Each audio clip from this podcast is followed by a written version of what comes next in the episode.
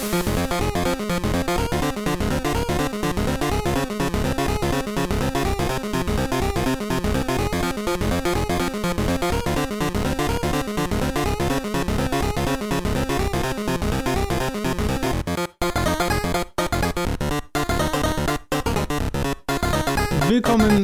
einer kleinen Sonderausgabe von Hooked FM und Hooked FM Folge 65 ist es, glaube ich.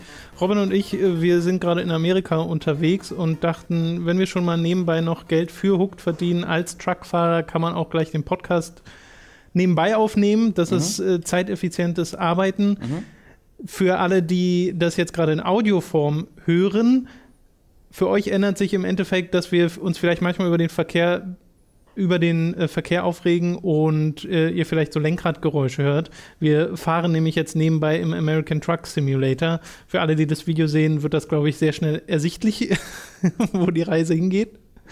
Und äh, ja, wir machen mal auf diese Art und Weise den Podcast. Genau, wir dachten, also wir machen einfach, äh, weiß ich nicht, es wird immer nach bebildert, es wird immer gesagt, bebildert doch mal den Podcast. So, jetzt habt ihr euer Bild. Jetzt darf da ein Bild. Äh, das ist die einzige Form, in der es jemals einen bebilderten Podcast geben wür- würde. Die Wahrheit ist, ich habe jetzt einfach seit, äh, einer Woche oder im Grunde seit dem Livestream ähm, Truck Simulator durchgespielt und Tom hat nicht geschafft, mich davon zu überzeugen, dass der Podcast eine sinnvollere Nutz Nutzung für meine Zeit wäre. ähm, deswegen war jetzt das der beste Kompromiss, auf den wir Ja. uns einigen konnten, ehrlich gesagt. Äh, ich glaube, damit kann sich auch jeder anfreunden. Wir, bevor wir zu den News kommen, möchten die Kastronauten erwähnen. Die Kastronauten sind nämlich ein, äh, ja, wie nennt man es? Ein- also ich, ich würde es als Netzwerk bezeichnen, wenn nicht diese ver negativen Verbindungen äh, mit dem Wort Netzwerk äh, Ja. gäbe. Also es ist kein YouTube-Netzwerk oder sowas. Kastronauten, da sammeln sich diverse verschiedene Podcasts aus allen möglichen Bereichen. Aus dem Videospielbereich ist dort zum Beispiel auch Insert Moin unterwegs. Und was die Kastronauten machen, sind Und Sexy nicht, Cripples auch von, von genau Wolf. von Wolf, äh, was die Kastronauten machen, ist nicht nur so eine Sammelstelle anzubieten, wo man eben eine schöne Übersicht hat über hochwertige Podcasts, sondern sie übernehmen auch die Sponsoring.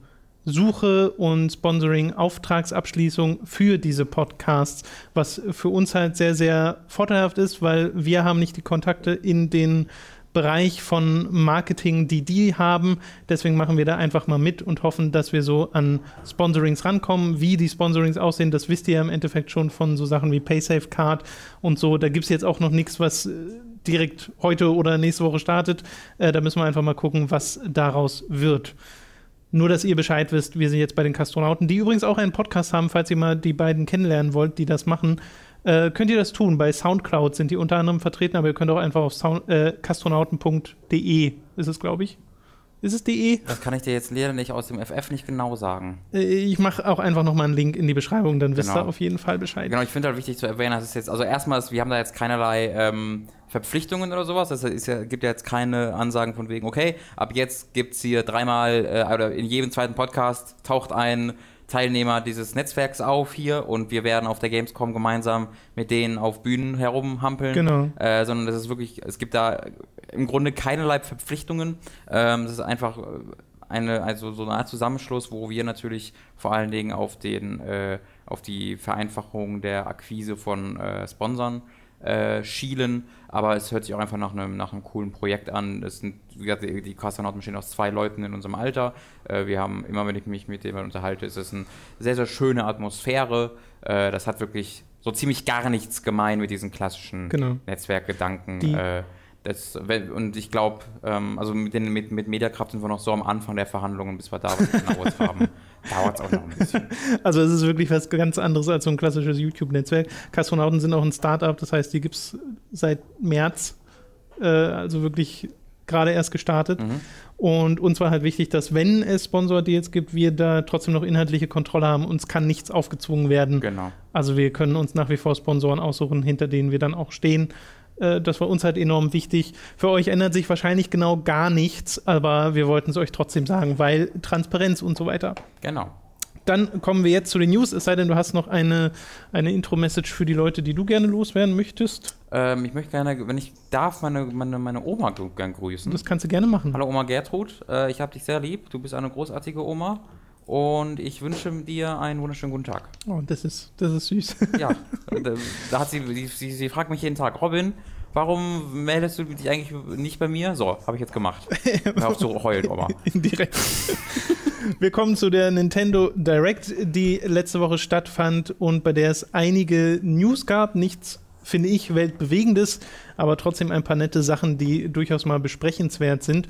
Zum einen wurde Star Fox Zero gezeigt nochmal mit Gameplay wo ich jetzt keine, ehrlich gesagt, neuen Informationen großartig rausgenommen habe. Das kommt ja Ende April raus. Mhm. Und Star Fox Guard wurde ja mehr oder weniger angekündigt. So ein E-Shop-Titel für 10 Euro äh, waren es, glaube ich der im Endeffekt die Umsetzung ist von dieser einen Gameplay-Demo, die Miyamoto mit dem Wii U Gamepad vor zwei Jahren oder so gezeigt hat oder vor drei Jahren.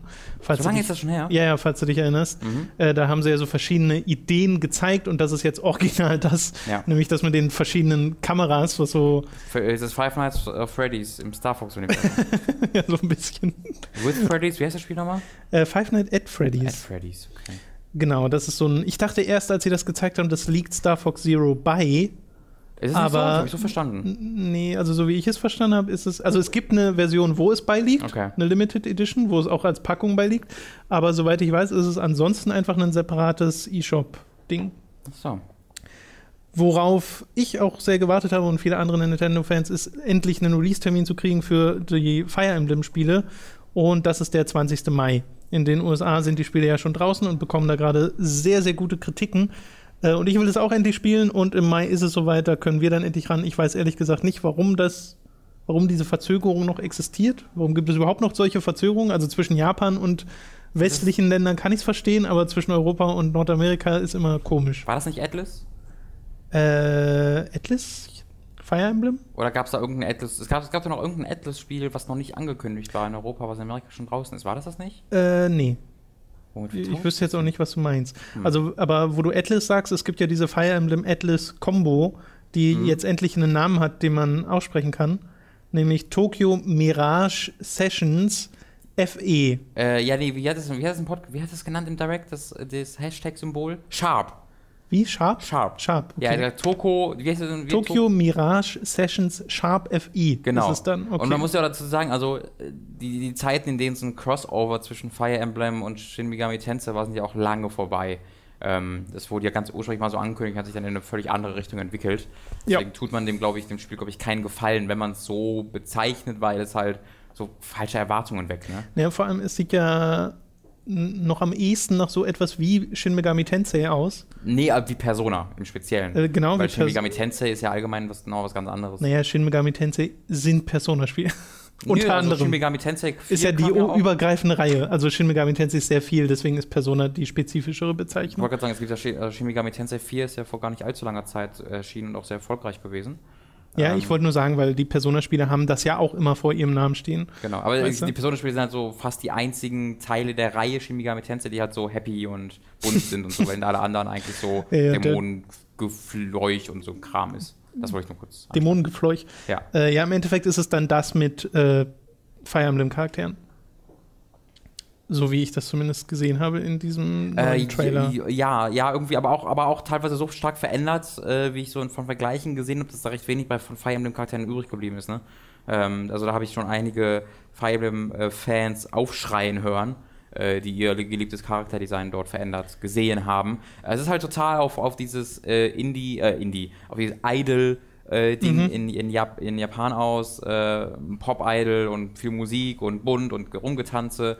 Ähm, also einfach mega japanisch. Ich bin fast ein bisschen verwundert, dass es überhaupt noch nach äh, den ja. Westen kommt. Aber ich meine, es ist halt ein Rollenspiel von Atlas und ähm, ganz ehrlich, da bin ich allein schon deswegen interessiert dran. Genau. Und ich freue mich da ziemlich drauf. Also ich, ich finde auch gar nicht, dass das Thema gar nicht so schlecht. Ich mag den Grafikstil total, dass das so mega bunt ist. Es wirkt schon wieder sehr, sehr stylisch mit seinen Menüs ja. und allem drum und dran. Ähm, ich habe halt recht durchwachsene Sachen über Charaktere und Geschichte und sowas gehört, äh, aber allein aus spielerischer Sicht äh, mit dem Kampfsystem und so soll das wohl wirklich ziemlich, ziemlich spannend sein. Das kommt im Juni raus für die Wii U und ja, ist dann definitiv mal ein Blick wert. Es gab noch ein paar andere Sachen. Zum einen wurde ein neues Paper Mario angekündigt, nämlich Paper Mario Color Splash für die Wii U, was auch noch 2016 erscheinen soll da bin ich ehrlich gesagt ein bisschen raus, weil ich habe noch nie wirklich ein Paper Mario gespielt. Das ist eine Spielreihe, die ich komplett versäumt habe. äh, was ja gerade in Hinsicht auf den N64 und GameCube-Teil sehr, sehr schade ist, weil die sollen ja richtig gut sein. Äh, die anderen da scheiden sich die Geister von dem, was ich so mitbekommen habe in der Paper Mario Fanbase. Bist du da irgendwie drin? Hast du mal ein Paper Mario gespielt? Ich habe halt wirklich nur Stickers da auf 3DS gespielt. Ja, das, das ist, glaube ich, eins der unbeliebtesten. Naja, aber genau, das ist das halt, je größerer Mario, äh, Paper Mario Fan du bist, desto weniger magst ja. du dieses Spiel, weil es halt eben nicht dieses, äh, das Kampfsystem von damals hat und es hat einfach sehr viele Mechaniken über Bord geworfen.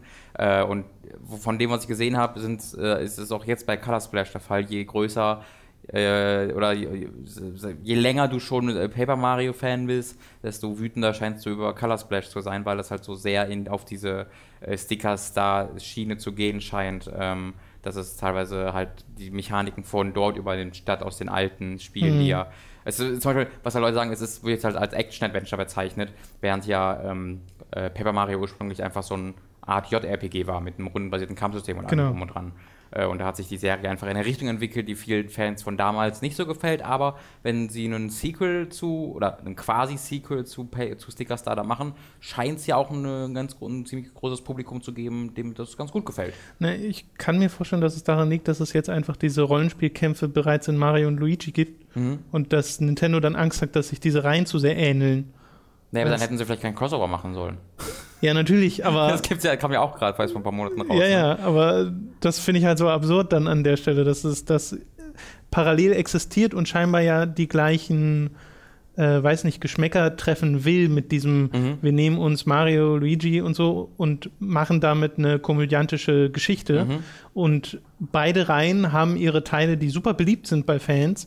Und Paper Mario hat so die hat so seine Fans so ein bisschen verprellt, weil es einmal diese Änderung gemacht hat. Ja, im, ich habe so bei Mario Design. und Luigi echt das Gefühl, da sind die Leute sehr, also da, da, das wollte ich tatsächlich mal selbst ausprobieren, weil ähm, da sind die Leute wirklich euphorisch. Das hat ja auch teilweise 90er-Wertungen, äh, auch durchschnittlich 90er-Wertungen. Ne, kommt ähm, drauf an welches, ne? Das letzte jetzt nicht. Meinst du das Crossover damit? Äh, das mit. Ist das das letzte mit Paper Mario? Also das ist, das ist was das ist, das ist ja erst vor ein paar Monaten erschienen. Das genau. ist auf jeden Fall das Neueste, ja. Aber genau, da habe ich, da ich eher mitbekommen, dass die Leute sagen, ja, das ist genau. gut und nett, aber jetzt genau. nicht wahnsinnig. Genau, ich rede jetzt hier äh, halt von den äh, puren Mario und Luigi Spielen. Ja, genau. Die teilen, also die halt Dream Team Brothers machen. oder so. Genau, und oder Superstar Saga gibt es ja noch. Ja. Äh, und dann gibt es noch zwei andere. Äh, und da sind die Leute sehr, sehr begeistert von ihr. Bowser Inside Story gab es, glaube ich, auch noch. Stimmt. Ähm, und da sind dann die Leute halt, dass die sollen großartig geschrieben und lustig sein und ja, Wäre wär, wär was, wo, wo ich da interessiert dran bin, hat aber bisher einfach noch nicht so ganz geklappt aus Gründen. Kirby Planet Robobot hat äh, im Internet so ein paar Schur, so, so, ein paar Wellen geschlagen, weil es Kirby ist in einem Mech und das ist scheinbar bei vielen Leuten sehr gut angekommen. Das äh, ist ein 3DS-Spiel, was im Juni erscheinen soll und basiert offensichtlich dem Gameplay nach auf diesem Kirby Adventure Wii, was es mal gab. Und äh, dann gab es nochmal so ein Spiel auf dem 3DS, wo ich leider gerade den Namen nicht mehr so ganz zusammenbekomme. Habe ich jedenfalls beide gespielt, waren beides sehr gute Spiele. Und das scheint da in die gleiche Kerbe zu schlagen. Und was diese Spiele halt gemacht haben, sie geben Kirby einfach Verwandlungen, die sehr spektakulär sind und total overpowered. Und es ist dem Spiel egal. Du rauscht wirklich durch diese Spiele durch, weil du die ganze Zeit die Gegner einfach nur platt machst mit Kirby. Ist ja auch nichts Neues bei Kirby, ne? Nee, nicht wirklich, aber hier ist es, sind die Kräfte teilweise so übertrieben und so cool inszeniert, dass es hier wieder richtig viel Spaß macht, weil das war zum Beispiel Kirby's Epic ja nicht. Also das war ja nicht so ein spektakuläres Ding, sondern sehr seichtes Platforming. Mhm. Und hier ist es ja wirklich ein Effektfeuerwerk teilweise, was da auf dem Bildschirm passiert. Okay. Und äh, das 3DS-Spiel, das letzte, fand ich schon gut. Habe ich zwar nicht durchgespielt, aber das, das, hat mir wirklich Spaß gemacht. Wie ist denn das nochmal? Äh, wie gesagt, das, das fällt mir gerade nicht ein. Das war irgendwas mit so, Ultra, glaube ich. Ja. Ähm, und jetzt kommt das halt quasi in erweiterter Form mit Mechs. Warum nicht? Sage ich da einfach nur. Warum nicht?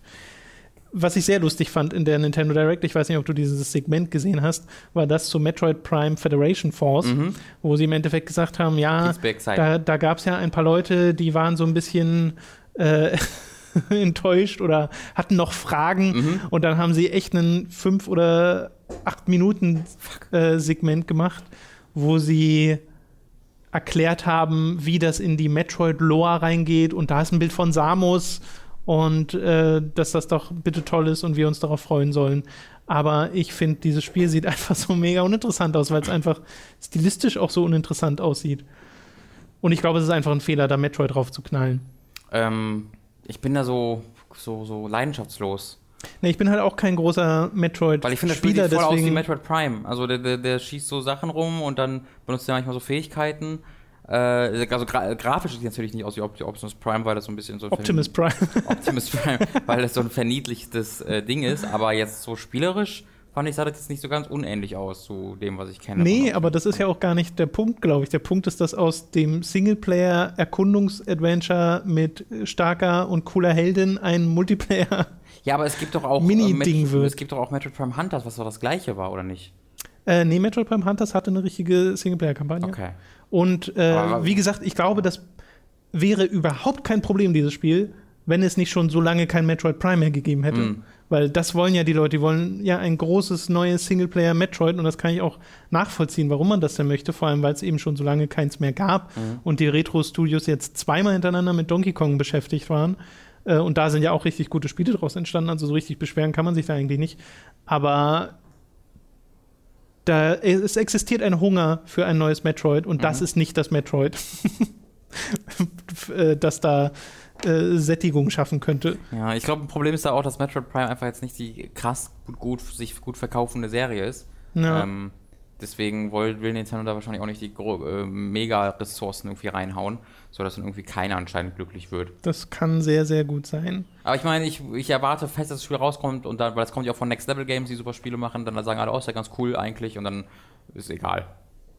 Ja, naja, mit Sicherheit. Also die Aufregung war ja auch total übertrieben, Ja, als es angekündigt wurde. Also es- Spiel? genau, es war ja wirklich- so wirklich Kram. einfach Hass, der da entgegenschwappte. Und Ja. das, das finde ich, geht dann auch zu weit. Ich kann zwar die Enttäuschung total nachvollziehen, aber dann immer gleich so auf diese Internet-Rage-Schiene zu gehen, finde ich total übertrieben. Paper Mario hat auch direkt so eine Unterschriftensammlung bekommen. Ja, das ist einfach nur albern. Also das finde ich einfach nur mega albern. Ja, ist es auch.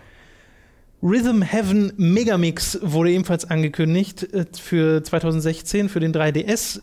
Das ist so eine quasi-Fortsetzung zu Rhythm Heaven. Ich habe Rhythm Heaven Paradise gespielt auf dem DS. Das ist ein sehr, sehr gutes äh, Rhythmusspielchen, äh, was so in Minispiele unterteilt ist. Und dieser Megamix jetzt, wie der Name es schon verrät, mixt halt alte Spiele mit neuen. Und es sind wohl 100 Minispiele insgesamt, wovon 70 aus den alten Rhythm Paradise, äh, Rhythm Heaven Spielen kommt Mhm. und 30 neu sind. Also es ist so ein, hm, weiß nicht, wie sehr man sich da freut. Einerseits gab es natürlich schon eine ganze Weile kein Rhythm Heaven mehr, deswegen äh, könnte das da so eine neue Dosis geben. Aber ich denke mir immer, ich hätte lieber ein neues WarioWare. Weil ich bin so ein Riesenfan von den, vom WarioWare Touched und hätte da einfach super gerne einen neuen Teil von. Aber ich, ich, ich, naja, Ich finde das tatsächlich ziemlich cool. Das kommt so out of left field, habe ich gar nicht mit das gerechnet. stimmt. Ja. Und äh, ich wollte immer mal ausprobieren, weil die Leute sind da ja wirklich sehr begeistert von Kann dieser dir Serie. Paradise eigentlich mal mitbringen, wenn du willst. Ja, aber ich, ich würde da jetzt einfach auf den 3DS Oder so, ja. Warten. Ja. Ähm, deswegen da, das, das, das, ich, ich mag Rhythmusspiele sehr gerne. Ich weiß, dass Leute diese Serie sehr gerne möchten. Passt ja eigentlich zusammen wie äh, Topf auf, äh, nee, Deckel auf Topf, Topf auf Eimer, Wasser in Eimer.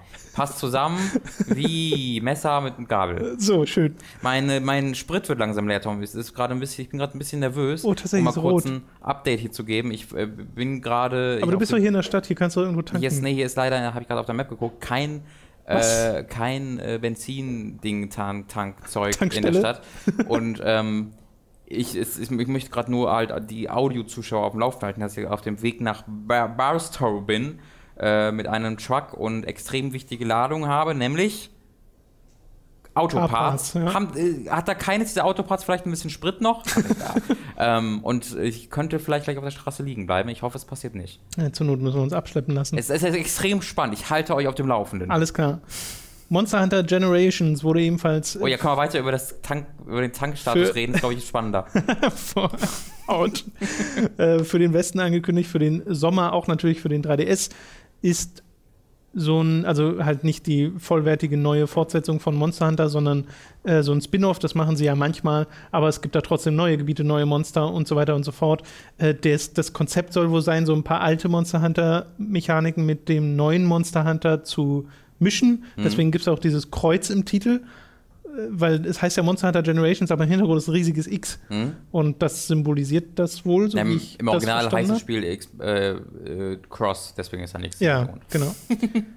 Aber es ist halt im deutschen, äh, im deutschen, im westlichen Release auch noch und ich habe es jetzt im Titel nicht gesehen. Kann auch sein, dass es Nee, einfach es nur heißt heißt, Generations, siehst du. kann, also ich habe es jetzt nicht falsch ausgesprochen. Das heißt nicht Monster Hunter Cross Generations? Nee. Ja, es heißt Okay. einfach nur Generations. Okay. Ich habe es bis zur Tankstelle geschafft.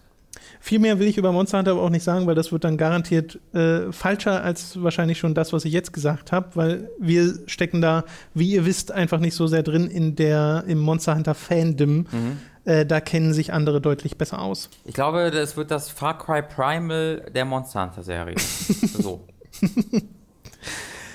Die Virtual Console News fand ich mit am amüsantesten in diesem Nintendo Direct, Mats ne? fand die weniger amüsant. nämlich, dass es äh, Oh, sorry. Super Nintendo Spiele geben wird, aber nur Oh, Sorry. auf dem New 3DS. Und Ja. das ist Nee, finde ich okay. so komisch. Äh, ich kann mir ehrlich gesagt nicht schwierig nur vorstellen, sowas wie Zelda ohne zweiten Stick zu spielen.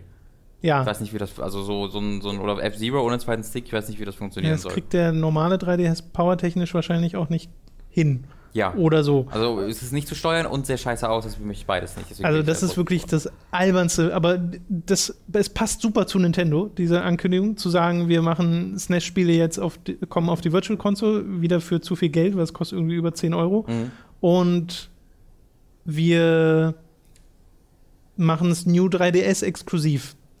Weil warum nicht den New 3DS pushen mit 20 Jahre alten Videospielen? Ja, Also das ist wirklich, es gibt absolut keinen Grund aus technischer Sicht, warum das nicht auf dem normalen 3DS auch erscheinen könnte. Vor allem gibt es ja aus diesem Ambassador-Programm noch von 2011 Mhm. habe ich ja noch Game Boy Advance-Spiele und sowas äh, als Virtual Console-Titel auf meinem 3DS. Ja. Und die laufen da ja wunderbar. Die sind bisher noch nicht erschienen im, in der Virtual Console, obwohl sie gesagt haben irgendwann mal, dass das noch kommen wird. Dafür gibt es ja Advance-Spiele und DS-Spiele auf der Wii U Virtual Console. ja. Es ist, ich verstehe Nintendo bei diesem ganzen Virtual Console-Ding einfach nicht, weil ich auch nicht nachvollziehen kann, warum man nicht einfach diesen Katalog viel, viel mehr öffnet, viel, viel mehr Spiele auf all diesen Plattformen anbietet, weil die würden sich doch verkaufen wie warme Semmel. Ich habe so ein bisschen das Gefühl, das liegt bei Nintendo auch an der äh, irgendwie an der, an der Unternehmensstruktur, dass es da verschiedene Abteilungen gibt. Es gibt eine äh, 3DS, Ab- New 3DS Abteilung und dann hat die mit der äh, Super Nintendo Abteilung Gerät Gerät Vorsicht! Oh! Alter Verwalter, ey. das Du war fast aber- ein Unfall. Alter, ist, also hier bist du gerade also un, unglaubliche Sachen geschehen hier. Äh, also ich habe das Gefühl, da hat dann die 3D, die 3DS-Abteilung mit der SNES-Abteilung gesprochen, die es immer noch gibt, äh, selbstverständlich bei Nintendo, äh, und haben dann diesen Deal ausgemacht, aber vergessen dann halt die äh, normale 3DS-Abteilung Bescheid zu sagen und deswegen gibt es das nicht. Das wäre so, ein- das wär so ein Nintendo-Ding. Ja, ich, also ich Die Strukturen gab es halt schon immer und deswegen bleiben die Ich habe so. auch keine bessere Erklärung, deswegen nehme ich die einfach mal an. Alles klar, das ist jetzt Kanon. Ja, ist jetzt Nintendo Kanon. Also ja, das passiert, Virtual Console Spiele, äh, SNES Spiele, aber nur für New 3DS. Mhm. Ich meine, ich habe ja einen New 3DS, ich könnte die dann theoretisch spielen, Mhm. aber ich finde das trotzdem so mega dumm. Also da habe ich wirklich so gar keine Ansatzpunkte des Verständnisses Nee, für. ich auch nicht. Also ich werde ich werd mir sicherlich mal F-Zero angucken wollen, weil ich das sehr lange nicht mehr gespielt habe und sehr, sehr, sehr, sehr, sehr, sehr, sehr, sehr viel als Kind gespielt habe. Ja. Das heißt, das wird eine ordentliche Nostalgieladung werden. Äh, aber das ist aus einer, aus einer Nutzersicht sehr, sehr unverständlich, wenn ich mir ein Genau. 3DS gekauft habe und dann jetzt da stehen gelassen. Stehen, stehen, stehen las, gelassen. Im werde. Regen wurdest du stehen gelassen. Nintendo Direct gab dann noch ein paar andere Ankündigungen, die uns, glaube ich, jetzt nicht so sehr tangieren oder die man nicht allzu detailliert besprechen muss. Zum Beispiel das Mario und Sonic-Ding bei Rio. Oh ja. Das ist jetzt nicht so spannend. Hyrule Warriors Legends wurde nochmal gezeigt. Finden wir beide, glaube ich, auch nicht so spannend. Lost Reavers wurde gezeigt, so ein Multiplayer-Ding von Namco. Ja, das wurde schon mal angekündigt. Das war das, das, das Ding, wo äh, das noch Project Treasure war das doch, glaube Ja. ich, beim letzten Mal.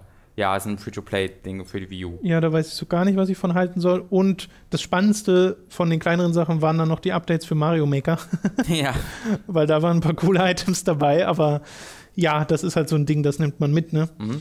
Und damit endet dann auch die Nintendo Direct. Ich fand die an und für sich vollkommen in Ordnung, sind halt keine riesigen Sachen dabei gewesen, weil sie sich das alles für die NX aufheben. Ja, also da muss sehr viel im Hintergrund passieren an Entwicklung bereits für Nintendos nächste Konsole. Das wird die letzte Wii U Direct gewesen sein, mit Sicherheit. Genau, weil ich glaube, ihr habt jetzt die letzten großen Wii U Nintendo Ankündigungen gehabt, weil abseits von 2016 wird da wahrscheinlich nicht mehr so viel Ja, kommen. Zelda wird noch für Wii U kommen, aber ansonsten war es das, glaube ich. Genau. Dann kommen wir von Nintendo zu Deck 13. Okay. Die, Seltsame, seltsame Fahrt wieder beschreiben. Ich wusste nicht, dass es da eine Direktverbindung gibt. Aber gut. die The Search ein bisschen gezeigt haben, verschiedenen Pressevertretern, uns allerdings nicht. Deswegen basiert unser, unsere Infos basieren auch nur auf den Artikeln und Videos anderer Mhm. Medien. Ich habe mir unter anderem das Video der GameStar angeschaut Mhm. äh, zu The Search, wo sie dieses Sci-Fi Souls-like im Endeffekt äh, mal vorgestellt haben. Da sieht man schon ein paar Spielszenen und der Maurice Weber hat ein bisschen berichtet über das Spiel. Und es sieht auf jeden Fall interessant aus. Und auch ein bisschen weniger wie Dark Souls als jetzt zuletzt Lords of the Fallen von Deck Deck 13. Ja, die was Sache ist- natürlich teilweise allein schon am Szenario liegt. Es sieht jetzt ein bisschen mehr nach Bloodborne aus, ne? Weil es ja ein schnelleres Ding ist Ja. und äh, es gibt so Ausfallschritte und so. Deswegen ist es mir von der Schnelligkeit, dachte ich mir, ah, da haben sie ja nicht Dark Souls gemacht, haben sie ja Bloodborne äh, anscheinend ein bisschen nachgemacht dieses Mal. Äh, ob das jetzt tatsächlich der Fall ist, weil man sieht da irgendwie insgesamt zwei Minuten Footage, nicht sehr viel, wovon Ja. auch viel nur Rumgerenne ist. Aber ich mag das Szenario total. Ich finde das äh, schön, dass das so ein, das ist für mich so, so weit weg von dem, was Dark Souls war. Deswegen, ähm, äh, also bei, bei Lords of the Fallen war halt auch thematisch so nah an Dark Souls, dass dann die äh, Ähnlichkeiten halt nur noch mehr auffallen, finde ich. Mhm. Au, ah, shit. Was hast du da Ähm, gemacht? Kurzes Update, ich äh, habe gerade einen Unfall auf der Autobahn gebaut. Während ich das, das äh, rückgängig versuche zu machen, äh, rede ich einfach weiter. Genau, äh, also es hat auch, oh, jetzt bin ich im Polizistenauto reingefahren und habe 1800 Dollar Strafe bekommen. Ist egal. Ähm, dadurch, dass Lords of the Fallen auch thematisch so verdammt nah dran war an Dark Souls und Demon Souls, äh, hast du das halt noch mehr bemerkt. Und ich glaube, ich kann mir halt vorstellen, dass die, äh, die spielmechanische Nähe, die auch ein The Search sicherlich zu sowas wie Bloodborne oder Dark Souls hat, ein bisschen weniger dir ständig ins Gesicht gekloppt wird, wenn du halt einfach mit Robotern und Cyborgs und auf einem irgendeinem weiß nicht, ob es ein Sch- Raumschiff war oder sonst irgendwo kämpfst. Ähm, ich finde, das gibt ihm halt eine, eine etwas eigeneren Charakter, den Ja. Lords of the Fallen sehr dringend nötig gehabt hätte. Und sie haben ja auch spielmechanisch wieder so eine eigene Idee reingebracht, weil bei Lords of the Fallen gab es ja diese Sache mit den Erfahrungspunkten wiederholen, wo sie da so ein bisschen äh, getweakt haben, was äh, Dark Souls gemacht hat. Und hier machen sie das jetzt mit äh, Körperteile abtrennen, weil du und teilweise deine Gegner auch stecken in so Exoskeletten. Und wenn du siehst, dass dein Gegner eine starke Waffe benutzt, kannst du wohl die Hand mit dieser Waffe anvisieren und am Ende, nachdem du den Gegner besiegt hast, kommt ein Finishing Move, der dann diese Hand abtrennt und du bekommst den Gegenstand, der an diese Hand quasi gekoppelt war. Das heißt, du visierst Teile des Körpers deiner Gegner an, die Ausrüstungen haben, die du gerne haben möchtest. Ist, So, so klang das zumindest.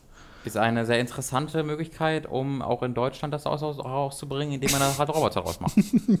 Ja, so halb, ne? Das sind ja auch Cyborg. Hat- Hatte, ist er, doch, es war auch echt blutig, wenn ich mich gerade Es recht war erinnere. ziemlich, es sah sehr brutal aus, ja. Ja, auch stimmt. weil Also- der auch den Kopf teilweise abgehackt hat. Genau, und so. sind eigentlich sind sie eher so Cyborgs, Ja. mehr als Roboter sind. Ja, okay, vergiss, was ich gesagt habe, äh, das war Blödsinn. Aber sieht, wie gesagt, ganz cool aus. Da warte ich aber mal noch ab, bis man ein bisschen mehr Gameplay sieht, weil diese paar Minütchen da, da kann man sich noch nicht so viel Eindruck draus bilden. Vor allem, weil das Szenario drumherum um die Kämpfe jetzt noch nicht so wahnsinnig spannend war. Also du, sie waren halt da in so Sci-Fi-Korridoren unterwegs. Ja, graue Sci-Fi-Korridor, genau, das wäre, glaube ich, auch die größte Gefahr. Ich hoffe, sie bringen dann irgendwelche. Na was fliegt denn da? Stößt da gerade ein Flugzeug ab? Was ist das? Oder ist da eine Flugshow? Entschuldigung, es, es passieren gerade Dinge im Europa. Ich rein. war? Okay, wieder Strafe. du Ich wurde gerade übelst von dem Flugzeug abgelenkt. Jesus, was, ist, was, was, was war das denn? ich weiß nicht mal, ob das ein Flugzeug war. Was war das denn sonst? Ist da eine Fliege vom Monitor rumgeflogen? Da guck Da ist es mal. wieder. What's happening? Das ist ein UFO. ich glaube, da macht, ich glaube, das ist eine Flugshow. Ja, das ist wirklich eine Flugshow. Ja, muss doch. Hä? Na, ja, okay. Okay, schön. Äh, Verzeihung. Robin ist ein guter Autofahrer. Ja, ja. Die letzte News für diese Woche ist Dead Island Definitive Collection. Wie excited bist du dafür auf einer Skala von 1 bis 10? Okay, wir kommen zu den Spielen, die wir diese Woche gespielt haben. Angefangen mit Plants vs. Zombies, Garden Warfare 2. Dying Light von 10 ist meine Antwort darauf. Garden Warfare 2 hast du ein bisschen gespielt.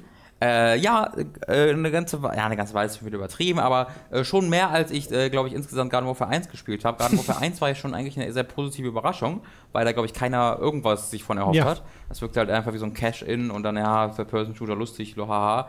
Aber dann war es wirklich ein tatsächlich wirklich guter Multiplayer-Shooter. 40 äh, Euro, so ein bisschen budgetmäßig, halt sehr konzentriert, sehr fokussiert auf seinen Multiplayer-Modus. Und das ist jetzt im Grunde beim zweiten Teil auch nicht groß anders. Es ist immer noch im Kern ein Multiplayer-Spiel aber du hast jetzt äh, viel mehr drumherum. Also erstmal hast du eine Hub-World, in der du immer lädst, wo äh, die, die Zombies und die äh, Pflanzen einen ewig währenden Krieg quasi führen. Du hast dann okay. einfach äh, die zwei Basen, die sich gegenüberstehen äh, und in der Mitte so ein, so ein bisschen Platz, der, wo halt, der halt bekämpft wird. Und das ist halt so ein ewig währender Kampf, wo die ewig ausgeglichen sind. Und äh, da kannst du dann jederzeit quasi zwischen der Basis der Zombies und der Pflanzen hin und her wechseln ähm, und Aufgaben übernehmen weil das hat jetzt so eine Art Quest-System, äh, es hat ein Quest-System, Punkt. Äh, das erstmal so, dass die ja, also erstmal ist es einfach nur Daily Challenges, wie man das auch in vielen anderen Spielen hat, wo dann einfach äh, gesagt wird, hier töte fünf Gegner mit der und der Klasse oder sowas und dann bekommst du halt dafür mehr Erfahrungspunkte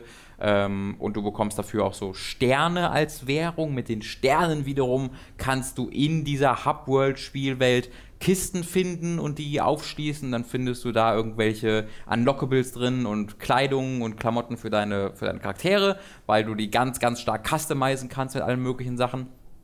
Ähm, und du kannst halt wirkliche nicht nur diese Daily Challenges, sondern du kannst wirklich Quests annehmen, wo du halt einen Auftraggeber hast und der sagt dir, hey, äh, ich hab ich überlege gerade, was da für Beispiele sind. Also es gibt im Grunde zwei Arten von so Quests. Einmal, einmal so Quests, die halt in dieser Hub-World äh, passieren, wo halt gesagt wird, hier irgendwo da hinten habe ich einen Spion hingeschickt. Es gibt eine Quest direkt am Anfang, die ist, fand ich auch sehr, sehr gut, was auch viel über den Humor aussagt. äh, also da, da gibt es halt eine Quest, wo, halt, wenn du als Pflanze spielst, wo dann äh, der, dein Auftraggeber dir sagt, ey, ich habe einen Spion in die Reihen äh, der Zombies äh, oder so ein bisschen an die Grenze der Zombie-Basis geschickt und der ist mega leise, hat sich da hingeschlichen und äh, du musst den aber ab abholen, weil der umzingelt ist. Ja. Dann gehst du hin und es ist halt ein riesig gigantischer Baumstamm, der äh, ganze Zeit so mega laut durch die Gegend stampft, der aber auch von sich glaubt, dass er der krasseste Stealth-Typ aller Zeiten ist. Äh, und dann ähm, auch die Auf also alles an dieser Quest, die auf, die, die, das, was dir gesagt wird, ähm, das Missions und sowas, macht alles den Anschein, dass es eine ähm, Stealth-Escort-Mission ist, bis ja. du halt bei dem ankommst und dann siehst und dann sagt er dir, okay, wir müssen jetzt an Linien vorbeischleichen und dann startet er einfach so Transformers-mäßig und zerlegt alles um dich rum, aber das Questziel ist immer nur, dass du dich halt vorbeischleichen ja, sollst, okay. so ziemlich. Ähm, das ist also spielerisch total simpel, macht aber einfach wegen dieser Präsentation total viel Spaß, weil die Dialoge, die natürlich alle nur auf Textbasis passieren, sind super geschrieben, auch wenn es davon nicht so viel gibt. Das Spiel sieht super farbenfroh aus. Du hast, ich, ich glaube, sechs oder sieben verschiedene Klassen auf jeder Seite, die sich auch ganz, ganz, ganz, ganz, ganz, ganz unterschiedlich spielen. Äh, zum Beispiel hast du bei den Zombies einen Piratenzombie. Der ist einerseits äh, der, äh, der Sniper, weil ja. der so ein Spyglass hat, das auch gleichzeitig ein, ein Scharfschützengewehr ist. Äh, dann kann der sich aber auch mit ein, einer Fähigkeit in so eine ähm, Holztonne quasi verstecken, wo du dann ganz viel Schaden mitnimmst und dann kannst du die Holztonne auch jederzeit explodieren lassen. Und wenn du das halt vor einem äh, Gegner machst, dann nimmt der total viel Schaden und explodiert gleich mit, während du dann oben aus der Tonne rausgeschossen wirst und keinen Schaden nimmst. Dann hast du natürlich so einen Papagei, den du äh, fliegen lassen kannst und wenn du den dann fliegen lässt, kannst du den, dann steuern und aus der Luft wie mit so einer Drohne auf Gegner schießen. Ja. Und dann kannst du noch eine riesige Kanone, auf der er sich dann setzt, quasi so eine stationäre Kanone herbeibeschwören, wo du dann auf die Gegner ballern kannst. Äh, und jede dieser Klassen hat halt so drei und was ist denn mit den Enten da los? Entschuldigung. Hast du das gesehen? Guck mal. an, den an den Horizont. Warte, warte, warte, warte. Oh. Was ist das? Äh, ja, Entschuldigung. das ist so voll horrormäßig, was da passiert. Äh, jedenfalls hast du, äh, also jede dieser Cluster hat drei unterschiedliche Fähigkeiten, manchmal sogar sechs, weil, oder fünf, weil die sich transformieren äh, können oder dann noch einen Mac herbeibeschwören und dann nochmal drei andere Klassen haben. Das macht total viel Spaß, einfach zu sehen, wie unterschiedlich das ist und einfach zu entdecken, äh, was diese Klassen jeweils äh, irgendwie ausmacht.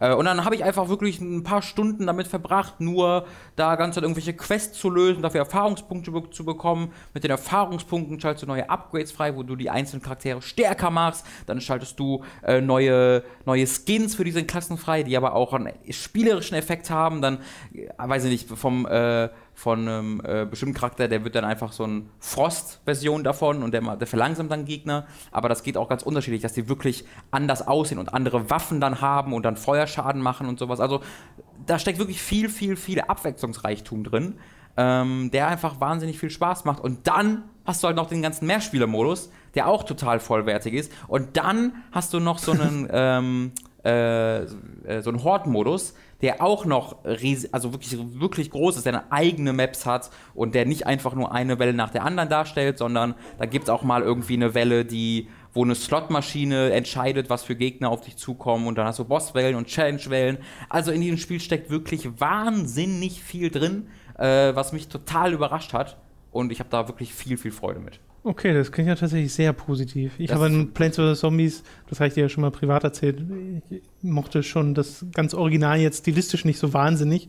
Deswegen werde ich davon einfach nicht so angesprochen, obwohl ich total sehe, wie unfassbar detailliert das aussieht. Also es sieht wirklich Wie toll die Animationen sind und sowas. Ja, genau. Und die, du hast halt so viele unterschiedliche Animationen. Wenn ich so eine Kritik daran äußern würde, dann wäre es, glaube ich, ähm, die Art und Weise, wie du den Fortschritt dort machst, weil du hast halt einerseits diese Erfahrungspunkte, ähm, die du die ganze Zeit sammelst.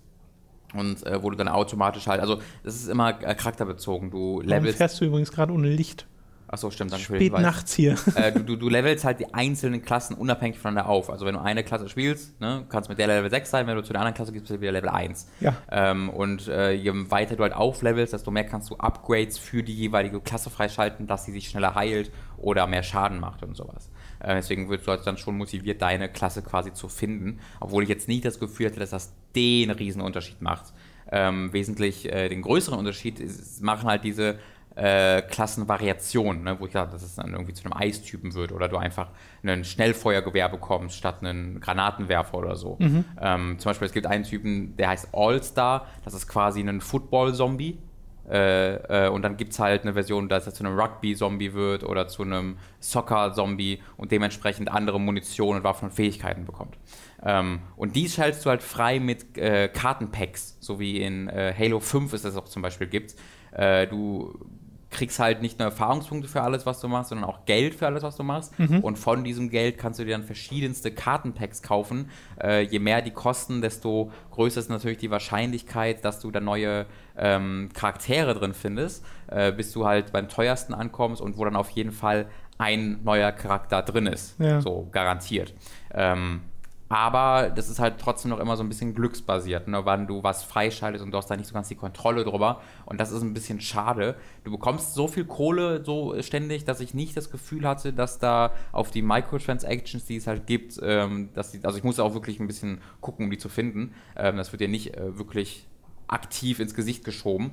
Ähm, aber es hatte nicht das Gefühl, dass es darauf ausbalanciert ist, dass du dir die Microtransactions kaufen äh, sollst. Aber ich äh, weiß natürlich, dass ein paar Leute da sehr empfindlich sind. Deswegen wollte ich es zumindest erwähnt haben, dass das so funktioniert. Ja, okay, alles klar. Also Plants vs. Zombie Garden Warfare 2 wäre von dir auf jeden Fall eine Empfehlung, oder? Also macht mir mehr Spaß als, die, als sowas wie Battlefield einfach, weil ich damit mehr Spieler Ja. spielen wenig äh, anfangen kann. Und das macht im Grunde das Gleiche, nur auf sehr an, also auf sehr eigene Art und Weise mit einem eigenen ähm, Anstrich und das finde ich super. Und das ist, wenn man jetzt von dem äh, kindlichen Anstrich wegsieht, ist es einfach ein sehr guter, abwechslungsreicher Shooter äh, und muss sich vor anderen Shootern in der, in der in Genre auf gar keinen Fall verstecken. Okay, alles klar. Ich habe ein bisschen Grim Dawn weitergespielt. Darüber habe ich ja letzte Woche schon mal so ein ganz klein wenig geredet und wir hatten es auch schon mal im Livestream. Ich bin jetzt irgendwie Level 35 oder 36 und damit so 16 Stunden drin, so ungefähr. Und habe immer noch Spaß an dem Spiel, aber es kommen schon so erste Ermüdungserscheinungen, weil es dann doch auf Dauer ein paar Sachen gibt, äh, die mir so ein bisschen missfallen und die liegen teilweise in den Grundlagen dieses Genres, weil ich finde, Grim Dawn ist zum Beispiel nicht sonderlich gut da drin, dir wirklich dauerhaft auch im späteren Spielverlauf noch Ausrüstung zu geben und Loot, das du findest, auf das du dich wirklich freust. Mhm. Weil ich habe sehr selten wirklich Ausrüstung in der Hand, die besser ist als das, was ich gerade trage. Also das passiert wirklich erstaunlich selten. Stattdessen ist sehr viel Müll, den ich dann irgendwie verkaufe oder sonst was. Und dann gucke ich beim Händler, ob es da mal neue Sachen gibt, aber auch da sind nicht so wirklich tolle Sachen dabei. Und parallel dazu, wenn ich dann mal was Neues finde, ist es jetzt optisch meistens sehr langweilig, weil es halt alles so braun ist. Ja. Und äh, das soll nicht heißen, dass es nicht toll aussehende Gegenstände gibt. Vor allem die Waffen sehen meistens sehr cool aus, aber die eigentliche Ausrüstung ist halt oft ein bisschen langweilig und ich spiele halt einen, äh, einen Pyromancer und der hat dann halt immer irgendwie dieses braune, das, was du im Livestream im Endeffekt auch schon gesehen hast, ne? was so ein bisschen nach Mad Max aussieht. Mhm. Äh, diese Kluft an und die verändert sich kaum. Das Highlight waren dann mal Schulterpolster, die ich hatte, die so einen Flammeneffekt hatten.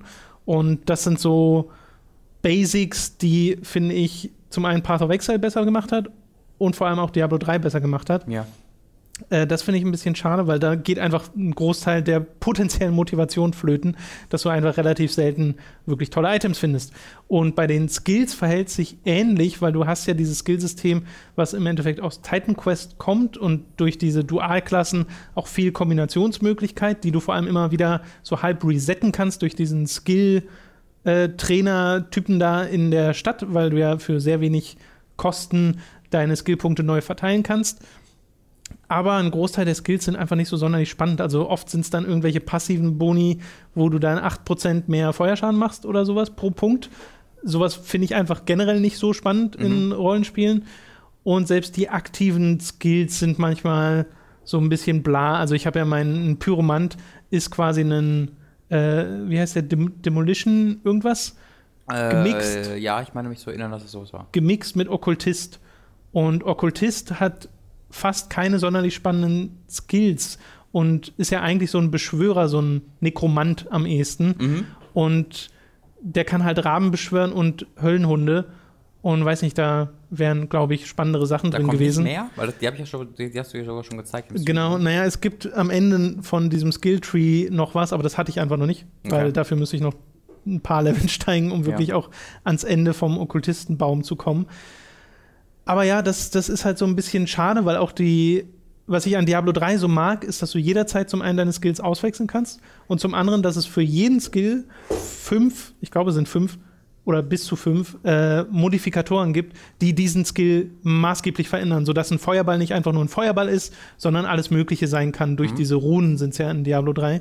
Und sowas gibt es so teilweise in diesen Talentbäumen von, äh, von Grim Dawn, dass du auch mal einen Ding hast, einen passiven Bonus, der einfach einen vorhandenen Skill verändert, den du jetzt nicht skillen musst, wenn du magst, wie dein anderer Skill funktioniert. Aber du kannst es machen und dann ist deine eine Explosionsfähigkeit plötzlich zwar nicht mehr im Schaden so stark, aber stunt die Gegner um dich herum. So, solche Optionen hast du dann und davon hätte ich einfach gerne viel, viel mehr. Und das ist so ein bisschen, ja, schade. Trotzdem macht mir das grundlegende Spiel immer noch Spaß. Ähm, wie lange hast du denn gespielt? Also, dass du, also nur damit man sich vorstellen kann, wann du so an dem Punkt angekommen bist. Ja, wie gesagt, ich bin jetzt so bei 16 Stunden 16. und genau. Okay. Und da merke ich halt, wie gesagt, diese Ermüdungserscheinungen schon.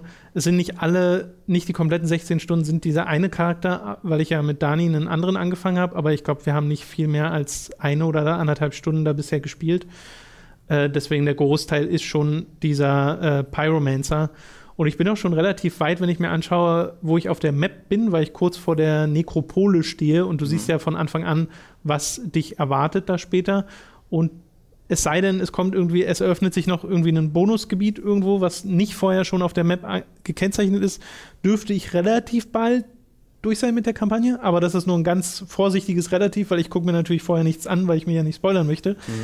Aber das ist so der Punkt, an dem ich momentan bin mit Grim Dawn, dass ich mir sage, okay, das ist immer noch nett und spaßig. Vor allem haben sie halt die Grundlage hinbekommen, das Kampfsystem befriedigend zu machen, weil eben alles so wegspratzt und du die Ragdoll-Physik hast, die einfach immer aktiviert wird.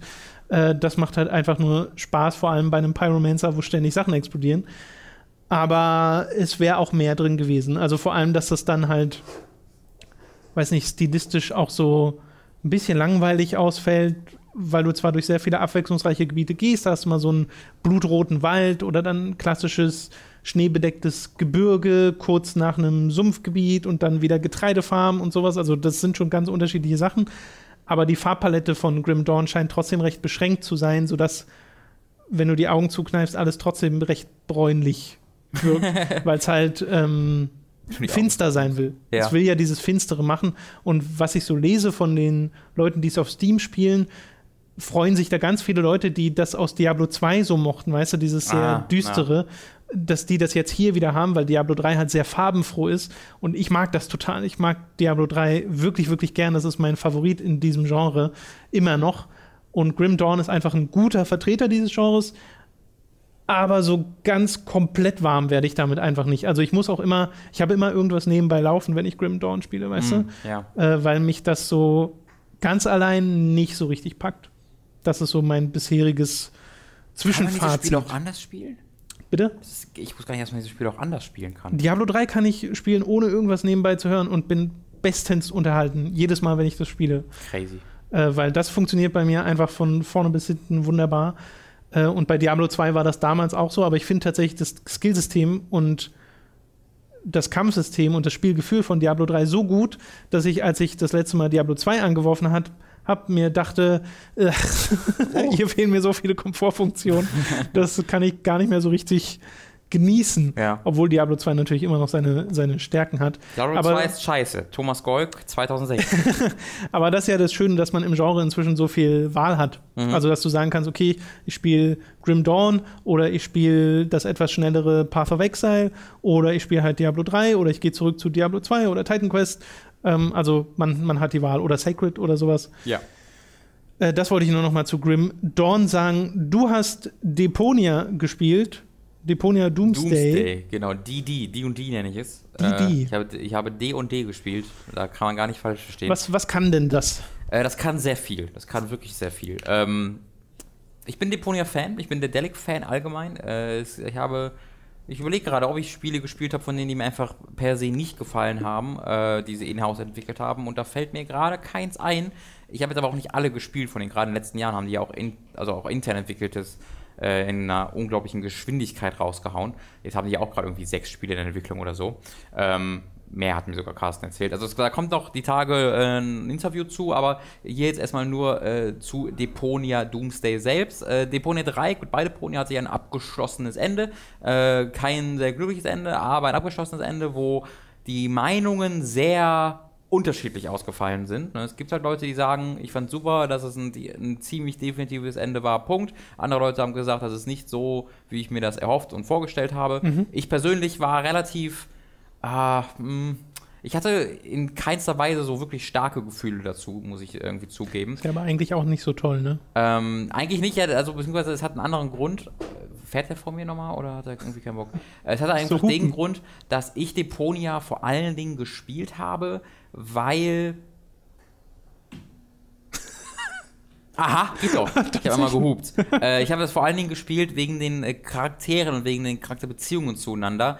Die äh, späteren Deponia-Teile, also 2 und 3 vor allen Dingen, äh, haben dann aber einen immer, immer, immer größeren Bezug auf eine große Gesamtgeschichte genommen, die auch immer komplexer, immer komplizierter wurde, wo ich irgendwann ausgestiegen bin. Weil es um so viele Ecken ging und es halt so einen großen Fokus auch genommen, äh, zugenommen hat, dass die unmittelbaren Beziehungen der Charaktere zueinander so ein bisschen in den, in den Hintergrund gerückt ist und es halt immer mehr um dieses große Ganze ging. Ähm, und immer wenn es dann um die Charaktere ging, war ich dann wieder voll dabei und ansonsten habe ich halt ein bisschen, ansonsten hat mich auch wunderbar unterhalten, aber ich war jetzt nicht so emotional dabei wie viele andere, deswegen ähm, ja, deswegen hatte ich da jetzt nicht die starken Gefühle zu. Jetzt Deponia Doomsday beginnt aber so ziemlich, also erstmal, wenn du es auf Englisch spielst, beginnt äh, mit David Hayter, was unglaublich weird und cool ist. Hä? Wen, wen, wen spielt er denn? Du spielst, der, der spielt den Hauptcharakter. Du spielst, also das äh, Intro geht quasi los, dass du, dass die Welt untergeht und äh, du, du bist quasi beim, äh, bei der Apokalypse. Du sorgst dafür, dass die Welt untergeht und du spielst so einen alten Typen mit, einem, mit einer dunklen Stimme, verbittert, Schnurrbart und am Ende kommt dann einfach raus, dass das ein alter Rufus ist, der einen Frosch im Hals hat. Äh, deswegen hat er eine andere Stimme da. Aber im Englischen ist es einfach original David, Sna äh, David Hater mit seiner Snake-Stimme. Ja. Also da kommt einfach die Sna exakt die Snake-Stimme aus fucking Rufus in Deponia raus. Als ich das gesehen habe, bin ich fast vom Stuhl gefallen, weil das so komisch wirkt, weißt Ja. du? Man würde niemals denken, diese, diese Kombination zu sehen. Ähm, ja, aber also im Deutschen ist das dann selbstverständlich nicht David Hater, aber du, du spielst halt einen, äh, einen Rufus, der im Grunde wieder auf dem Stand vom ersten Teil ist. Also es ist nicht einfach nur eine Kopie vom ersten Teil, weil du bist quasi auch in dem gleichen Dorf unterwegs, aber das Dorf sieht so ziemlich komplett anders aus. Du hast immer noch die gleichen Charaktere, die aber so ein bisschen in anderen Beziehungen zueinander stecken. Und äh, Rufus hat quasi alles geträumt, was in den ersten drei Teilen passiert ist. Und äh, sagt so, war das jetzt wirklich nur ein Traum? Ich habe die Welt äh, was da passiert? Und dann kommt plötzlich ein, ein Zeitreisender, McChronicle, äh, aus mit einem Zeitwagen äh, äh, kommt zu dir und äh, sagt dir, oh Gott, was, was ist was ist los? Ah, ich zerstöre gerade die Zeit. Und dann kommt irgendwie raus, dass das alles tatsächlich passiert ist, aber es gerade Zeitraumprobleme gibt und dann reist du halt mit McChronicle und Rufus so durch die Zeit und Rufus zerstört einfach überall komplett alles und sorgt überall Okay. dafür, dass die Zeit komplett zerstört wird. Ähm, das ist, und du reist dann auch in die Zeit nach Deponia 3, sodass du trotzdem noch die, diesen Fortsetzungscharakter hast. Es ist unheimlich meta. Also es wird halt ganze Zeit das Ende angesprochen, das halt nicht so gut ankommt. Äh, es gibt ja diese, diese Songs von Jan Müller-Michaelis am Anfang des Spiels immer, wo er so ziemlich ganz genau so singt von wegen, ah, jetzt bist du wieder hier und ist doch nicht meine Schuld, wenn du nicht loslassen kannst. Äh, und dich ständig fragst, was wäre wenn und das gibt kein Happy End, Mann, stell dich so an, tschüss, so nach dem Motto. Okay. Also wahnsinnig sympathisch. Und so ist das gesamte Spiel halt aufgebaut. Sehr, sehr, sehr meta. Es sieht unglaublich gut aus, immer noch. Der Grafikstil, der altert einfach nicht und wird wahrscheinlich auch nie altern. Äh, unglaublich coole Animationsarbeit steckt da drin und die Dialoge sind einfach der absolute Oberhammer und die Sprecher sind der absolute Oberhammer. Äh, ich lache da wirklich regelmäßig laut auf, äh, was sehr selten passiert in Videospielen ähm, und was Deponia aber wunderbar drauf hat. Oh Gott, warte mal, was passiert hier? Ich glaube, ich bin ein bisschen falsch hier reingefahren. Egal. Was Deponia aber wirklich wunderbar drauf hat. Ähm, wer die ersten drei Teile mag, der macht da sehr wenig falsch. Ich bin noch nicht durch. Ich glaube, ich bin äh, so knapp über dem über 50 Prozent, äh, weil ich spiele natürlich immer mal wieder, indem ich in eine Lösung auch gucke, äh, weil die Rätsel sind mal wieder also Carsten selbst, also der Carsten Fichtelmann, der Chef von der Delic, ein Gründer von der Delic, bezeichnet sie als verkropft. Äh, und da würde ich zustimmen, auch ich würde sie als verkropft bezeichnen. Äh, und es gibt viele Leute, die an dieser Verkropftheit Spaß haben. Ich bin keiner von ihnen, mir ist zu weird und zu äh, um 18 Ecken gedacht. Äh, und dann hast du vor allen Dingen in Deponia regelmäßig diese gigantischen Hub-Welten, wo du dann äh, irgendwie 20 Bildschirme hast und doppelt so viele Charaktere und dreimal so viele interagierbare Objekte und wo du dann sieben verschiedene Missionsziele hast quasi und dann selbst irgendwie auf die Idee kommen musst, was du wann und wie und wo machst und wo ich dann einfach ewig lang feststecken würde und deswegen gucke ich dann an diesen Stellen, wenn ich halt irgendwie nicht auf die, auf die, auf recht schnell auf die Lösung komme, gucke ich dann auch recht fix halt einfach in eine Lösung. Deswegen habe ich schon gesehen, dass ich so 50% drüber bin und bin da unglaublich zufrieden mit. Ist, glaube ich, bisher mein Lieblingsteil tatsächlich, weil er sich halt weniger um diese große Geschichte kümmert und nicht diesen riesigen Ballast hat, sondern es geht einfach eher darum, wie Rufus mit seiner Umwelt interagiert und du musst jetzt nicht irgendwie im Kopf behalten, wer von wem geklont ist und wer was will und hast du nicht gesehen. Okay, also klingt sehr nach einer Empfehlung. für Wirklich, absolut. Spiel. Also äh, Point-and-Click-mäßig weiß ich nicht, wie das äh, noch viel cooler geht. Da habe ich äh, extrem viel Freude dran. Äh, es gibt immer mal wieder so seltsame Minispiele, wo du dann irgendwie schnell klicken musst oder irgend so ein Bullshit, wo du einfach dann eine Tür auftritt und dann musst du einfach ganz oft auf so einen Button klicken und Okay. solche Minispiele gibt es halt tatsächlich ziemlich, ziemlich häufig, äh, aber du kannst sie in der Regel überspringen. Deswegen würde ich sie jetzt Hm. nicht so wirklich, äh, ja, würde ich denen jetzt nicht riesige Wichtigkeit irgendwie beipflegen. Nichtsdestotrotz finde ich oftmals, dass es einfach unnötig erscheint. Okay. Dann lass uns doch mal ein bisschen über das Spiel reden, was wir hier die ganze Zeit nebenbei spielen. Den American Truck Simulator. Du hast gerade eine Mission abgeschlossen, allerdings nur tolerabel, Das war eine sehr lange Mission hier. was vielleicht daran liegt, dass du einmal der Polizei vorne Naja, reingefahren bist. Ich bin der Meinung, dass sie mir auch ein bisschen reingefahren Ja, ist. eigentlich schon so ein bisschen, ne? Äh, ich habe das tatsächlich äh, jetzt zwischen dem Livestream und äh, heute nicht mehr gespielt, weil unser äh, Lenkrad hier war. Äh, und ich weiß auch nicht, ob ich da noch viel mehr reingucke tatsächlich, weil man erkennt dann ja schon, was das Spiel ist, ziemlich schnell. Ne? Ja. Es ist halt, du fährst über Straßen und entspannst dann dabei. Und ich glaube, wenn du jemand bist, der ähm, nicht so, also, na, das klingt, das klingt doof. Also, wenn du jemand bist, der auch mal 100 Stunden mit einem Spiel verbringt, kann Ja. das ja eigentlich wunderbar sein, weil du dich dann in diesem Spiel einfach so ein bisschen verlieren kannst.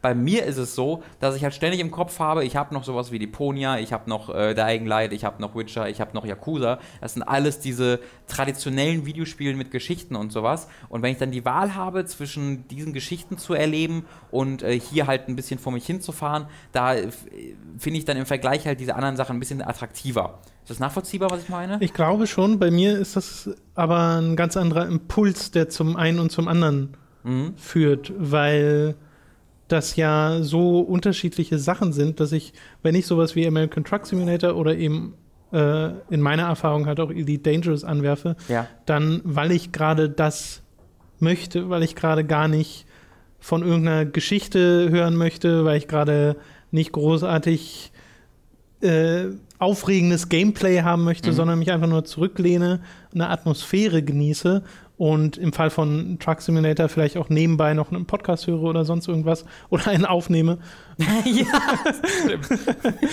Äh, und dafür eignet sich das halt wunderbar. Und bei American Truck Simulator hast du halt noch diese Zusatzmotivation, dass du dein eigenes Business aufbaust. Das heißt, du, das ist halt dieses klassische Ding, ne? Während du spielst, gehen immer wieder Zahlen hoch. Ja, genau. Und das äh, motiviert dann halt noch zusätzlich. Plus halt die Tatsache, dass du ein bisschen was zu sehen bekommst, wenn du hier durch Kalifornien und Nevada fährst und hoffentlich demnächst auch noch durch ein paar mehr Sachen, weil das erscheint mir immer noch der größte Kritikpunkt zu sein, Mhm. dass das doch eine recht kleine Spielwelt ist. Ja, finde ich auch. Also wir sind jetzt einmal einmal im Grunde komplett durch die Spielwelt gefahren, ne? Ja. Äh, also hat jetzt so ziemlich genau eine Stunde gedauert.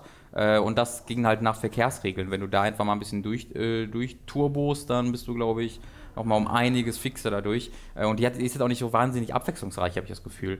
Ähm, deswegen da, also, aber das, das ist so ein Ding, das könntest du im Grunde, glaube ich, auch jetzt schon alles lösen, dieses Problem halt durch Mods. Ja. Äh, also ich habe, glaube ich, hat nicht mal jemand im Chat gesagt, dass es jetzt schon dieses gesamt, die gesamte Euro Truck Simulator Äh, Landmasse ja, genau, Retro so? Edge war das, glaube ich, der gesagt hat, dass man, dass er, wenn, wenn du die Mods installierst, das schon deutlich erweitert wird. Und Ja.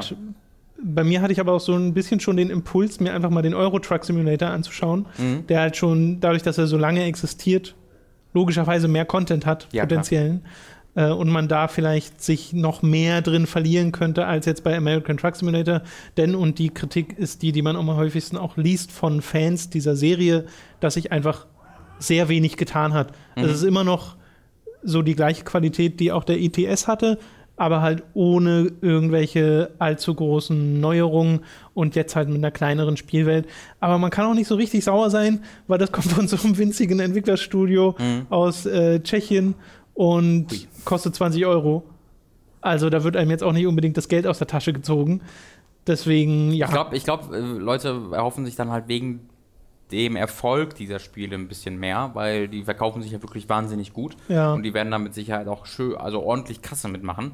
Ähm, und ich glaube, da erhoffen sich dann Leute, dass dieses dass dieser Erfolg halt dazu führt, dass es einfach größer wird, dass vielleicht solche Sachen wie du gehst schlafen oder du oder du äh, du tankst, du machst einfach irgendwelche Sachen abseits von der von vom Fahren, dass die vielleicht ein bisschen besser animiert werden und solchen überhaupt animiert. ähm, dass sie überhaupt animiert werden, genau. Dass es einfach zu einem etwas runderen Ganzen wird. Jetzt macht es halt eine Sache extrem gut, äh, nämlich die das Gefühl geben, dass du einen Truck fährst, aber es macht halt ähm, um dieses Gefühl drumherum sehr wenig bis gar nichts. Äh, und das kann ich schon verstehen, dass man sich da vielleicht ein bisschen mehr ja, auf. ja, ja.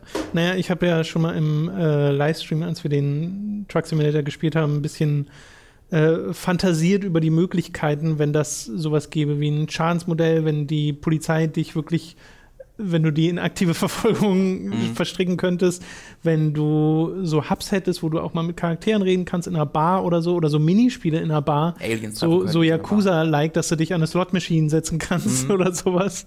Äh, das, oder betrunken fahren. Äh, das sind so, weiß nicht, einfach so Details oder schnelle Einfälle, die natürlich mega lange brauchen, um sie zu realisieren. Und nur weil dieses Studio gut darin ist, Trucks zu modellieren, müssen die noch lange nicht gut darin sein, Menschen zu modellieren und zu animieren. Warum? Weil das ist immer, Gibt es da einen großen Unterschied? das ist immer ziemlich schwer. Der- Es sei denn, sie machen so ein, so ein, so ein äh, Transformers-Szenario draus, wo Autos Autos fahren. Der Typ, der, ähm, es gibt ja doch so einen Domian-Call, der mal angerufen hat, weil der sich in einen Truck verliebt hat. Ich glaube, der würde widersprechen. Ich glaube, der findet, dass wenn die Trucks modellieren können, dass Menschen eigentlich viel einfacher sind. Ja, vielleicht. Für, Weißt du- für weißt ihn du- ist das dann so. Weißt du, wie er mit seinem Truck geschlafen hat? Ich will ich das Auspuff wissen? vor. Nein, ach. das war doch garantiert ein Troll. Äh, das war, also ich habe da ganze Weile nicht mal reingehört, aber es gibt ja, äh, ich weiß nicht, ob, ob heißt das Objektiv viele? Äh, also es gibt tatsächlich ja Menschen, die sexuell an Ja, ja. Objekte reingezogen sind und da ist wohl die Klasse der ich stehe auf Autos oder Trucks eine äh, recht verbreitete äh, und das hat sich schon alles sehr, sehr wahr angehört, aber ich meine, das ist ja auch ein bisschen die Aufgabe eines Trolls, sich das wahr anzuhören. Nun gut, darüber Ich möchte ich, vertraue da Domian, dass möcht, der möchte ich nicht äh, weiter philosophieren, sondern stattdessen zum nächsten Spiel kommen, wenn Schade. du nicht noch etwas über American Truck Simulator sagen möchtest. hört meinen neuen Podcast Truck Love. Truck Love. Schön. Liebe für Trucks, da kannst du was anderes erwarten und dann bekommst du halt, ne? Den darfst du mit Mats aufnehmen. Ja, genau, wir laben da. Wir laben Trucks. Lappen. ich möchte noch mal ein kleines äh, Mini-Horrorspielchen erwähnen, das wir bei Time to 3 schon gezockt haben, namens Anatomy.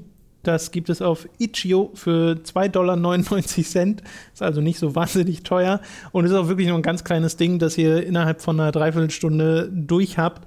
Was dieses Spiel macht, ist Haunted House Horror mit einer Analogie zur menschlichen Anatomie. Und äh, das finde ich einfach sehr interessant als Gedankenexperiment. Und es hat mich auch persönlich, als ich das alleine und mit Kopfhörern vor allem gespielt habe, weil das Sounddesign ziemlich gut ist, ähm, ja, also ich habe mich da wirklich gefürchtet. Und Mhm. es war wirklich spannend.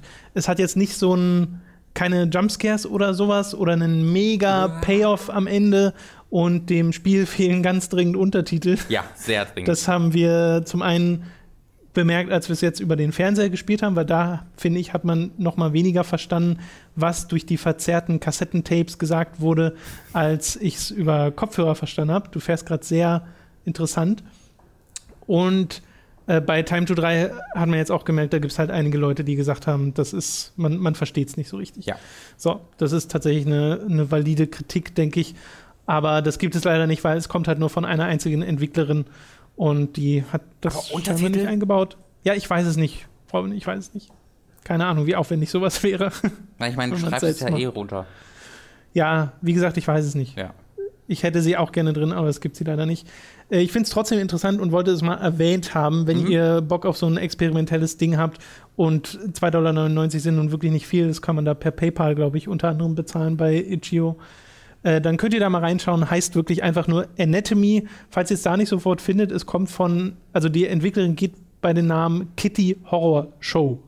Kitty Horror Show. Wenn ihr also Anatomy und Kitty Horror Show sucht, solltet ihr es finden. Oder ihr schaut mal bei Time to 3 vorbei, da haben wir es gespielt. Ja. Aber es hat mehrere Enden, deswegen lohnt es sich auf jeden Fall, äh, da auch nochmal selbst mit äh, reinzugucken. So, dann sind wir, glaube ich, fast durch. Just Cause 3 wolltest du noch erwähnen. Äh, richtig. I am out of fuel. wow, Ist unser. Tru äh, Truck ist umgekippt. Ich war eh gerade out of fuel. Ist eigentlich perfekt. Passt das nicht zu dem Autounfall Just Cause 3? Oh, Tom, wir haben es perfekt geplant. Warte, dann bleibe ich mal kurz hier liegen, während wir über das Cost 3 reden, einfach weil es gut passt. Ähm, ich, genau, das wollte ich noch mal kurz erwähnen, weil das finde ich so krass, diese Geschichte, dass sie erwähnenswert ist. Falls ihr auch noch darüber nachdenkt, Just Cause 3 euch für die Konsole zuzulegen, möchte ich hiermit davor in aller Schärfe warnen, weil ähm, es kam äh, nach drei fucking Monaten kam jetzt äh, ein Patch raus vor zwei, drei Tagen, am Freitag, glaube ich, ähm, kam ein Patch raus für, frag wieder für die Konsolenversion. Just Cause 3, nicht Far Cry. für Just Cause 3, der die Performance endlich verbessern sollte. Ähm, es war ja so, die Performance, vor allen Dingen bei der Xbox One, aber auch bei der PS4, äh, ist es so, wenn du. wenn du. ich finde, das passt als Soundtrack für Just Das 3 ist super. äh, dass halt äh, der ähm, die die Framerate und die Performance einfach komplett zusammengebrochen ist jedes Mal, wenn du eine Stadt invadiert hast und in irgendeiner Art und Weise Explosionen gestartet hast, so dass ich wirklich davon rede, dass du für drei vier Minuten einfach bei 18 bis 20 Frames ste stehst. Also guckt, sucht euch mal so eine, ähm, ich habe die mal auf Twitter verlinkt, äh, so eine Framerate-Analyse äh, raus, die wirklich diese dass er das ähm, Angreifen einer Stadt zeigt. Leider hat Digital Foundry da immer nur so die ersten Minuten gespielt und deswegen ist es so gar nicht hilfreich. Ähm, es gab aber noch eine andere Frame-Analyse, die wirklich diese größeren Basen zeigt und da ist es einfach unspielbar. Also mit 18, Fr- also für mich mit 18 Frames zu spielen, das ist wirklich, als ob du das Spiel in Zeitlupe spielst, aber nicht cooler äh, Badass-Zeitlupe, sondern in seltsamer, unbeabsichtigter Ruckelzeitlupe. Äh, und jetzt gibt es halt den, den Patch ähm, und er hat das Spiel, er hat es, er hat was verändert und zwar hat er das Spiel äh, die Performance schlechter gemacht. Das ist extrem Ernsthaft? beeindruckend, ja. Es ist aber PS4 jetzt, äh, ich habe auf der Xbox One das nicht mitbekommen, äh, aber auf der PS4 gibt es Videos und äh, sehr, sehr viele Leute, die sagen, du kannst jetzt nicht mehr in der offenen Welt quasi rumlaufen, weil das Spiel einfach jetzt ständig Mikroruckler hat. Und es bricht einfach ständig zusammen, wenn du einfach nur durch die Gegend rennst. Äh, sie haben es tatsächlich geschafft, die Performance schlechter zu machen mit dem Patch. Aber nur ähm, auf der PS4. Äh, ich habe, es gibt auch Leute, die gesagt haben, dass auch sie das Gefühl hätten, das wäre schlecht auf der Xbox One. Das kann ich persönlich aber nicht bestätigen, weil ich einfach nicht, auch nicht ganz sehe, wie es noch schlechter werden kann. Ähm, vielleicht, und ich habe auch, und ich habe keine Videos gesehen von der Xbox One-Version, okay. Äh, die das zeigen, aber ich habe Videos von der PS4-Version mehrere gesehen, die halt einfach zeigen, dass es unglaublich unglaublich unspielbar wirkte. Und dann gibt es auch noch so Sachen, dass einzelne Spielelemente jetzt mehrere Minuten teilweise brauchen, um in die Spielwelt geladen zu werden. Der Greifhaken braucht einfach zwei Minuten, bis du den benutzen kannst, manchmal bei der, PSP, bei der PS4-Version, weil der einfach sonst noch nicht in die Spielwelt geladen ist. Wie merkwürdig. Also sie haben es tatsächlich geschafft, das Spiel kaputt herzumachen, was bei einem so ich, also ich würde es teilweise einfach als defekt bezeichnen, bei so einem defekten Spiel äh, mir unmöglich erschien und also es ist einfach es ist extrem peinlich für Avalanche und für Square Enix. Es ist auch für Sony und Microsoft extrem peinlich, dass sie sowas durchgehen, weil es zeigt, dass sie einfach keine in irgendeiner Art und Weise Quality Assurance da leisten. Ähm, ich bin da wirklich, wirklich entsetzt drüber, über diesen Zustand dieses Spiels. Also ich, es ist aber Konsole einfach in keinster Form zu empfehlen. Okay. Auf dem PC weißt du, wie da das inzwischen aussieht? Ich äh, weiß gar nicht, ob es da so große Performance-Probleme ja, gab. Ja, das ist extremst anspruchsvoll. Auch ja. sehr viel anspruchsvoller, als das Spiel eigentlich begründet. Ähm, und äh, auch wenn du das genug hast, hast du auch noch immer noch, gibt es Leute, die, Pro die Probleme haben. Das ist aber natürlich nicht so verbreitet wie auf der Konsole. Mhm. Äh, und da wurde der Patch tatsächlich auch um eine Woche verschoben, ähm, was da jetzt, was, also das lässt mich jetzt auch nicht unbedingt optimistisch werden, wenn die den Patch am Tag des Releases nochmal irgendwie um eine Woche verschieben. Okay. Äh, es ist ein, es Just Cause 3 ist für mich äh, so ziemlich die, eine der größten Enttäuschungen der letzten Jahre, weil ich riesiger Fan von Just Cause 2 bin und ich finde, das Spiel spielerisch ist ein extremer Rückschritt mit seinem extrem dummen Fortschrittsmechanik, äh, dass du halt diese kack so unspaßigen Challenges spielen muss und einfach mit diesem Wingsuit die längsten und frustrierendsten Sach Ringe durchfliegen muss wie in Superman 64 äh, und damit dann Upgrades freischaltet, die einfach für den Spaß fast schon nötig sind.